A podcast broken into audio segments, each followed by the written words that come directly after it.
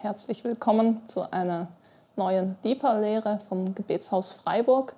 Ich möchte sprechen in dieser Lehre, die drei Teile haben wird, über das Thema Musik, wozu, Funktionen von Musik im biblischen Kontext. Ich weiß nicht, wie es dir geht. Ich bin ein Mensch, der gerne Dinge hinterfragt. Wenn ich etwas tue oder wenn ich andere Menschen etwas tun sehe, dann frage ich gerne, wozu oder warum oder wozu ist das denn gut? Und mache selber viel Musik und finde auch die Frage spannend, wozu ist Musik denn gut? Welche Funktionen hat Musik? Tatsächlich habe ich festgestellt, ich bin nicht die erste Person auf der Welt, die diese Frage stellt. Heutzutage kann man ja alles googeln und wenn man genau diese Frage oder diese, diese Worte googelt, Funktionen von Musik, dann findet man gleich einige Ergebnisse und schon ganz äh, sinnvolle Punkte, die dann angesprochen werden, so Sachen wie, dass Musik äh, zur Unterhaltung gut ist, dass es auch, dass sie gesundheitsfördernde Aspekte hat, zum Beispiel positive Auswirkungen aufs Gehirn, dass da Musik Auswirkungen auf Emotionen hat, vielleicht sogar Emotionen verbessern kann, dass Musik an Dinge erinnern kann, dass Musik gemeinschaftsfördernde Aspekte hat und so weiter. So, wenn man heute in der modernen Zeit das googelt. Ähm, auch Menschen schon in früheren Zeiten haben sich darüber Gedanken gemacht. Kleines Beispiel, ich habe ein Gedicht gefunden von einem Herrn namens Johann Gottfried Säume, das so um 1800 rum entstanden sein muss. Das heißt, die Gesänge, ich werde es nicht zitieren, da es A sehr lang ist und B auch jetzt nicht so inhaltlich dem entspricht, was ich äh, gerne weitergeben möchte. Aber da sind auch neben schon genannten Aspekten zum Beispiel noch Aspekte drin, wie Musik kann so eine Verbindung mit dem Göttlichen herstellen, eine Transzendenz haben. Musik kann bei der Arbeit unterstützend sein. Musik kann gut sein, um Menschen zu ehren. Musik kann im Krieg die Kampfmoral steigern. Solche Dinge sind da auch enthalten schon. 200 ähm, Jahre vorher hat sich jemand so etwas gedacht. Mich interessiert und hoffentlich auch dich natürlich besonders, wie ist das im biblischen Kontext? Ähm, was sagt die Bibel über Funktionen von Musik? In welchen Funktionen kommt Musik überhaupt vor in der Bibel? Und da möchte ich einsteigen in einen ersten Aspekt tatsächlich. Ähm, ja, hoffe, es ist nicht überraschend für dich. Es gibt nicht nur Lobpreis und Anbetungsmusik in der Bibel. Es gibt auch Situationen, da wird Musik äh, verwendet und sie hat nicht einen expliziten Gottesbezug. Und mit diesen Situationen möchte ich beginnen und da mal ein bisschen reinschauen, was gibt es denn da in der Bibel. Ganz interessant natürlich auch, wann wird denn überhaupt zum allerersten Mal Musik erwähnt in der Bibel? Ähm, die erste Erwähnung habe ich gefunden in 1. Mose 4 und zwar ist da nicht wirklich Musik erwähnt, aber es sind Musiker erwähnt und ja, die machen halt Musik. Ähm, ich lese mal vor 1. Mose 4 ab Vers 20. Da heißt es, und Ada gebar Jabal, dieser wurde der Vater derer, die in Zelten und unter Herden wohnen. Und der Name seines Bruders war Jubal, dieser wurde der Vater all derer, die mit der Zither und der Flöte umgehen. Und Zilla, auch sie gebar, und zwar den Tubal Kain, den Vater all derer, die Kupfer und Eisen schmieden. Also wir sehen hier drei Brüder, Jabal, Jubal und Tubal Kain, oder der letzte ist eher ein Halbbruder. Ähm, das sind, wenn ich richtig gezählt habe, Ur, Ur, Ur, Urenkel von Kain. Und wir sehen, da werden so verschiedene Berufsgruppen erwähnt, so in einer Familientradition. Erinnert mich ein bisschen an das, was viel später dann Zünfte hieß. Und die einen waren halt Hirten und die anderen haben irgendwie, waren Schmiede. Und die zwischendrin gingen mit der Zither und der Flöte um. Die waren Musiker. Ein Beleg dafür, dass es schon sehr früh etwas gab, was wir heute Profimusiker, Berufsmusiker nennen. Musik also als etwas, was durchaus bedeutsam ist, ein Handwerk ist, das gelernt werden will. Das ist die erste Erwähnung von Musikern, die ich gefunden habe. Dann die erste Erwähnung eines Kontextes für Musik. Ähm, auch eine interessante Stelle, so ein bisschen nebenbei erwähnt. Das ist die Situation, als Jakob, der lange seinem Schwiegervater Laban, für den gearbeitet hat, als er irgendwann beschließt, ich gehe jetzt weg mit meinen beiden Frauen und Hab und Gut und Vieh und äh, allem, was dazugehört. Und er ist unangekündigt einfach verschwunden. Äh, Laban ist ihm dann nachgegangen und hat ihn zur Rede gestellt. Und dann, ich zitiere, sagt Laban in 1. Mose 31, 27, 28, Warum bist du heimlich geflohen und hast mich getäuscht und hast es mir nicht mitgeteilt? Ich hätte dich ja begleitet mit Freude und mit Gesängen, mit Tambourin und Zither. Und du hast mich nicht einmal meine Söhne und meine Töchter küssen lassen. Also Jakob ist einfach weg und Laban sagt ihm quasi, du, hättest du mir was vorher gesagt, hätte ich eine kleine Abschiedsparty gegeben, auch mit Musik und so weiter, dann hätten wir das ordentlich gefeiert. Musik also in einer, ich würde im Oberbegriff sagen, sozialen Funktion, Musik zu einem gemeinschaftlichen Ereignis, Musik zu einem Abschiedsfest. In dieser sozialen Funktion gibt es noch diverse andere Situationen, in der Musik erwähnt wird. Ich würde es einfach unter diesen, diesen Oberbegriff nehmen.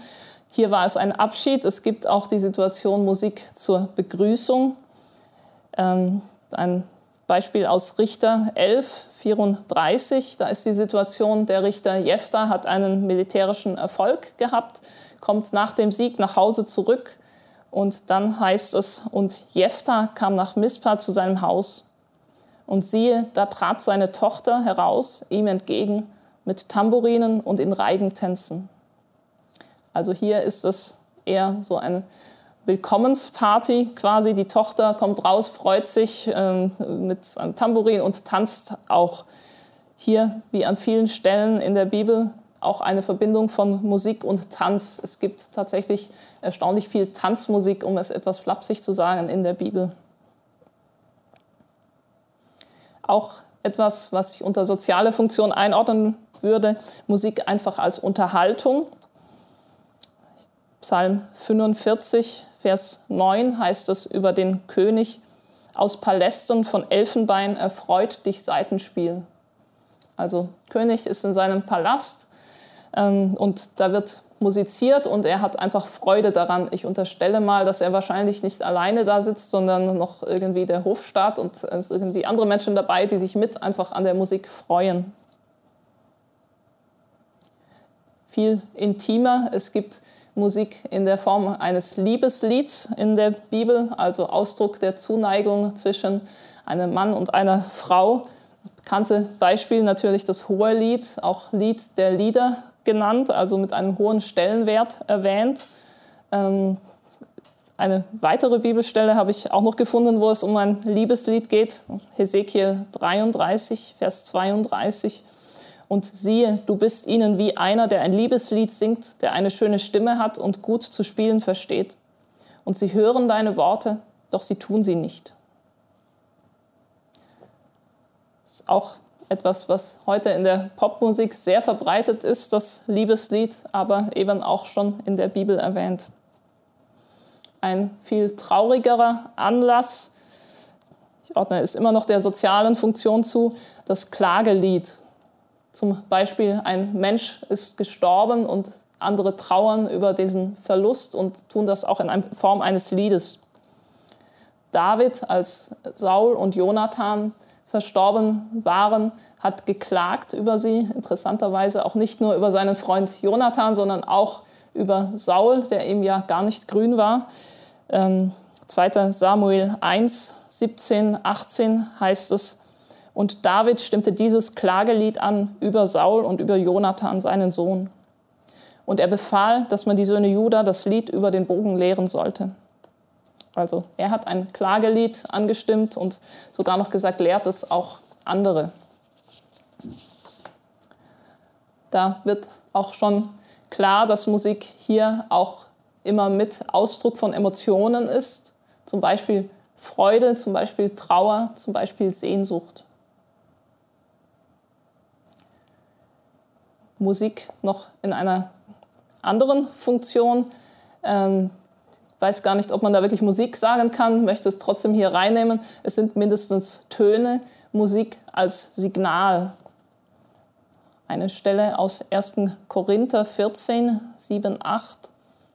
Doch auch die tönenden, leblosen Dinge, Flöte oder Harfe, wenn sie den Tönen keinen Unterschied geben, wie wird man erkennen, was geflötet oder geharft wird? Denn auch wenn die Posaune einen undeutlichen Ton gibt, wer wird sich zum Kampf rüsten? Hier ist die Rede von einem Tonsignal, gerade durch Blasinstrumente, als Aufforderung zu einer gemeinsamen Aktion, als Signal, so jetzt geht's los, jetzt machen wir gemeinsam dieses oder jenes. Und wenn das halt unklar ist, dann ist auch nicht klar, wann was geschehen soll.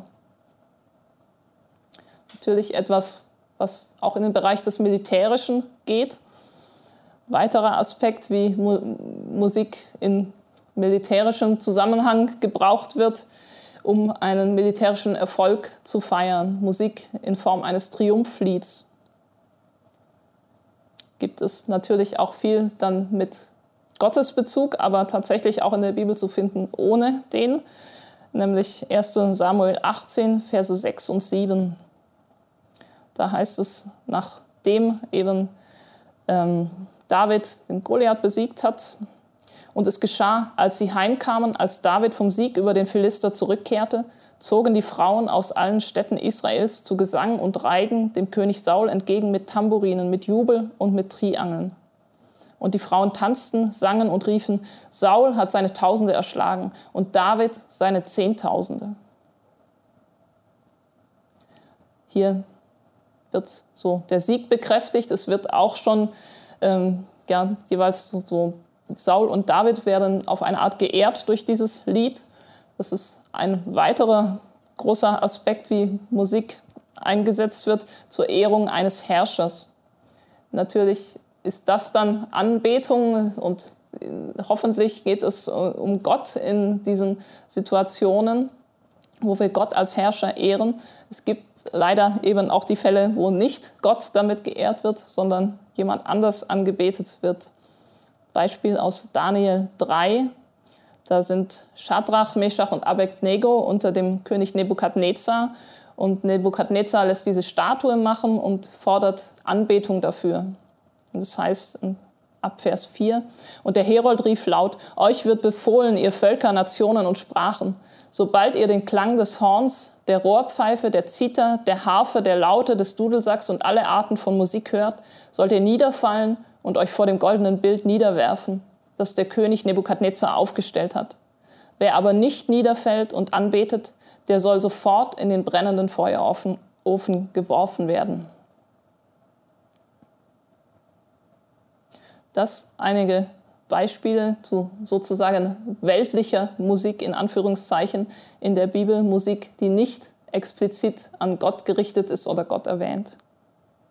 Wie ist es nun mit den Anfängen von Musik mit Gottesbezug in der Bibel. So die Anfänge von Anbetungs- und Lobpreismusik, Musik mit geistlichem Aspekt.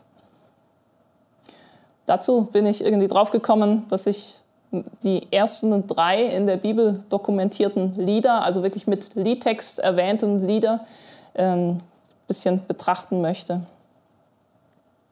Zum ersten Mal mindestens, wo ich das gefunden habe in der Bibel, ein Lied explizit auf Gott bezogen, ist in 2. Mose 15.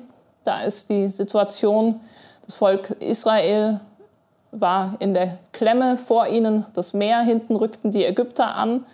Es gab scheinbar keinen Ausweg und Gott hat das Meer für sie geteilt und hat das Volk vor seinen Feinden gerettet. Und danach wird ein Lied erwähnt, das Lied des Mose. Ich lese ein paar Verse daraus ab 2. Mose 15, 1. Damals sangen Mose und die Söhne Israel dem Herrn dieses Lied. Sie sagten, Singen will ich dem Herrn, denn hoch erhaben ist er. Pferd und Wagen warf er ins Meer. Meine Stärke und mein Loblied ist ja, denn er ist mir zur Rettung geworden. Er ist mein Gott und ich will ihn preisen, den Gott meines Vaters, ich will ihn erheben. Der Herr ist ein Kriegsheld, Jahwe sein Name. Die Wagen des Pharao und seine Streitmacht warf er ins Meer, die Auslese seiner Wagenkämpfer versank im Schilfmeer. Die Fluten bedeckten sie, sie fuhren in die Tiefen wie ein Stein. Deine Rechte, Herr, ist herrlich in Kraft. Deine Rechte, Herr, zerschmettert den Feind. Springe zu Vers 13. In deiner Gnade hast du geleitet das Volk, das du erlöst, hast es durch deine Stärke geführt zu deiner heiligen Wohnung. Hier ist, wie auch vorher schon erwähnt, ein militärischer Triumph da. Es wird der Sieg verkündet, aber hier ist eben ja, der Dank an Gott dabei. Der Sieg wird ihm zugeschrieben. Er wird dadurch geehrt. Gott wird beschrieben als Kriegsheld, der den Feind zerschlägt und sein Volk segnet. Interessant hier werden die Worte Rettung und Erlösen verwendet, was schon klar das Werk Jesu später, das später kommen wird, äh, anklingen lässt. Noch auch noch interessant hierzu in Offenbarung 15.3 ist davon die Rede, dass die Überwinder über das Tier das Lied Moses und das Lied des Lammes singen.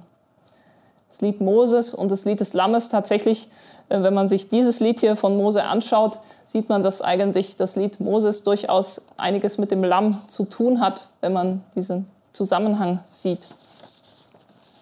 Auch dieses Lied ehrt einen Herrscher.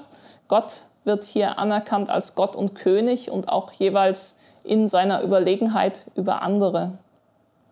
Vers 11. Wer ist dir gleich unter den Göttern, Herr? Wer ist dir gleich, so herrlich in Heiligkeit, furchtbar an Ruhmestaten wundertuend? Und Vers 18. Der Herr ist König auf immer und ewig.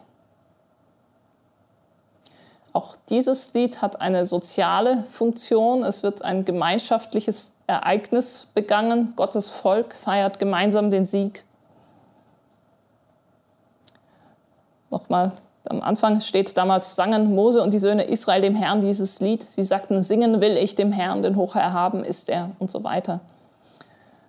In Vers 20 wird nochmal erwähnt, dass auch Mirjam singt und da heißt es, und die Prophetin Mirjam, Aarons Schwester, nahm das Tambourin in ihre Hand und alle Frauen zogen aus hinter ihr her mit Tambourinen und den Reigentänzen.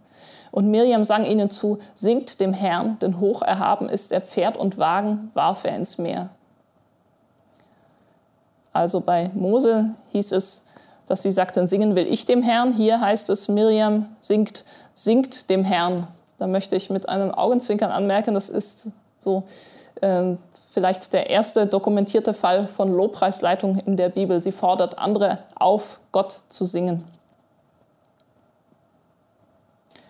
Das zweite in der Bibel dokumentierte Lied ist ganz kurz und ganz anders. Während dieses Lied des Mose vielleicht fast schon als ein Prototyp für so manches Lobpreislied zu sehen ist, ist dieses zweite Lied äh, ja, hat äh, für uns vielleicht etwas Seltsames, ist ganz spannend zu betrachten. Ähm, da ist Gottes Volk unterwegs auf dem langen Weg von Ägypten ins verheißene Land. Und es heißt dann in 4. Mose 21, Vers 16, und von dort zogen sie nach Beer, das ist der Brunnen, von dem der Herr zu Mose sprach, versammle das Volk, und ich will ihnen Wasser geben. Damals sang Israel dieses Lied. Steige herauf, Brunnen, singt ihm zu. Brunnen, den oberste gegraben, den die Edlen des Volkes gehöhlt haben mit, ihrem, mit dem Zepter, mit ihren Stäben. Hier ist Gott nicht direkt erwähnt im Liedtext, aber es hat schon einen geistlichen Aspekt. Ich würde das so einordnen, es ist wie ein prophetisches Moment. Dem Brunnen wird zugesungen, er wird aufgefordert heraufzusteigen. Mancher Charismatiker würde vielleicht sagen, der Brunnen wird freigesetzt zu sprudeln dieses Lied ganz kurz. Das dritte in der Bibel dokumentierte Lied, das ich gefunden habe, ist wiederum von Mose, als sein irdisches Leben dem Ende zugeht. 5. Mose 31, 19, da wird dieses Lied angekündigt, sagt Gott zu Mose, und nun schreibt euch dieses Lied auf und lehre es die Söhne Israel. Lege es in ihren Mund, damit dieses Lied mir zum Zeugen gegen die Söhne Israel wird denn ich werde es in das Land bringen, das von Milch und Honig überfließt, das ich seinen Vätern zugeschworen habe, und es wird essen und satt und fett werden. Und es wird sich anderen Göttern zuwenden, und sie werden ihnen dienen und mich verwerfen, und meinen Bund wird es brechen. Und es wird geschehen, wenn viele Übel und Nöte es treffen, dann wird dieses Lied als Zeuge vor ihm aussagen, denn es wird nicht vergessen werden im Mund seiner Nachkommen. ein Lied auch als Erinnerungshilfe, damit etwas nicht vergessen wird. In Liedform kann es tatsächlich einfacher sein, Dinge auswendig zu lernen.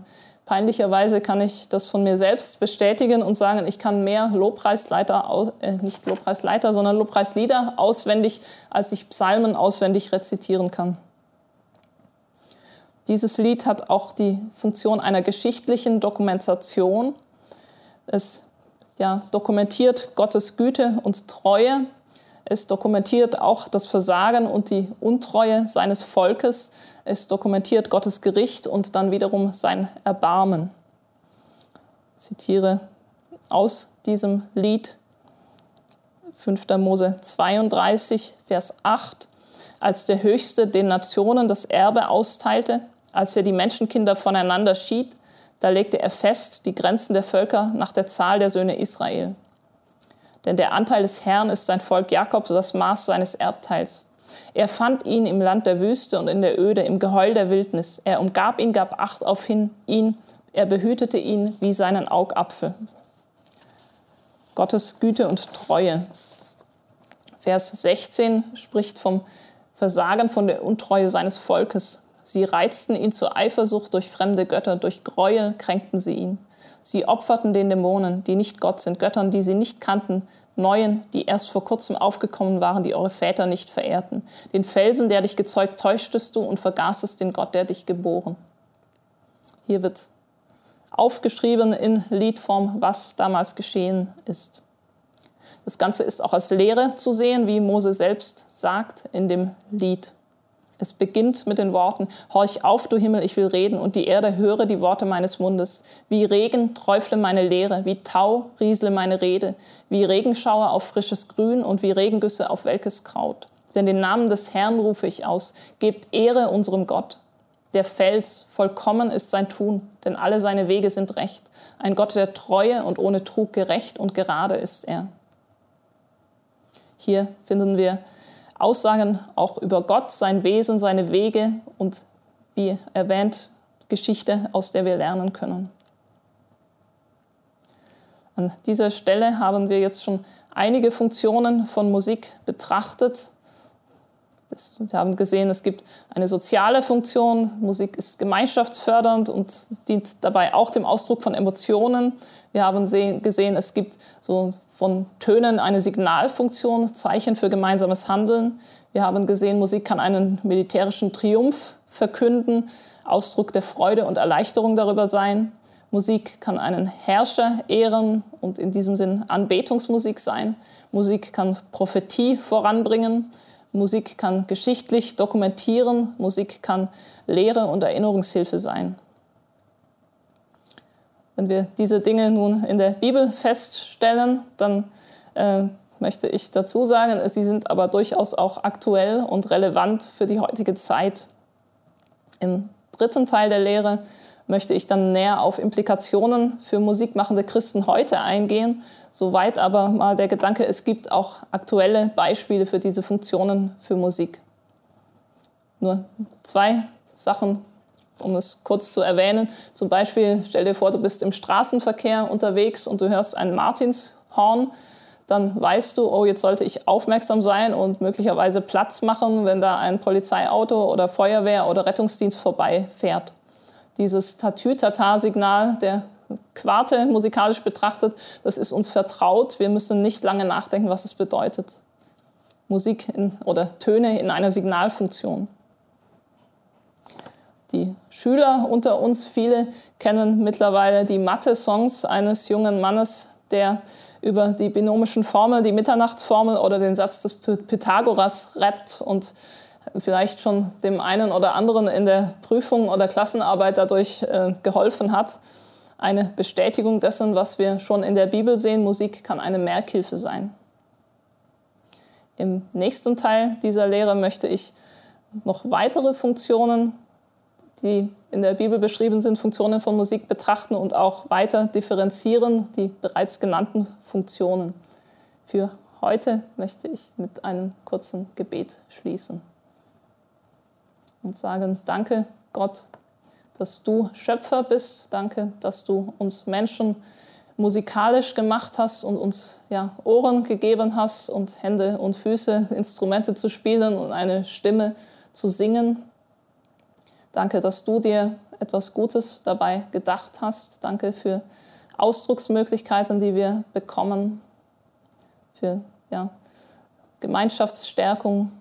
Danke für allen Reichtum, der in Musik liegt. Und ich bete, dass du uns ja, da ein gutes Verständnis schenkst. Ich bete selbst in Situationen, wo wir nicht ausdrücklich Anbetungs- oder Lobpreismusik machen, möge alles, alle Musik, die wir hören oder machen, zu deiner Ehre sein.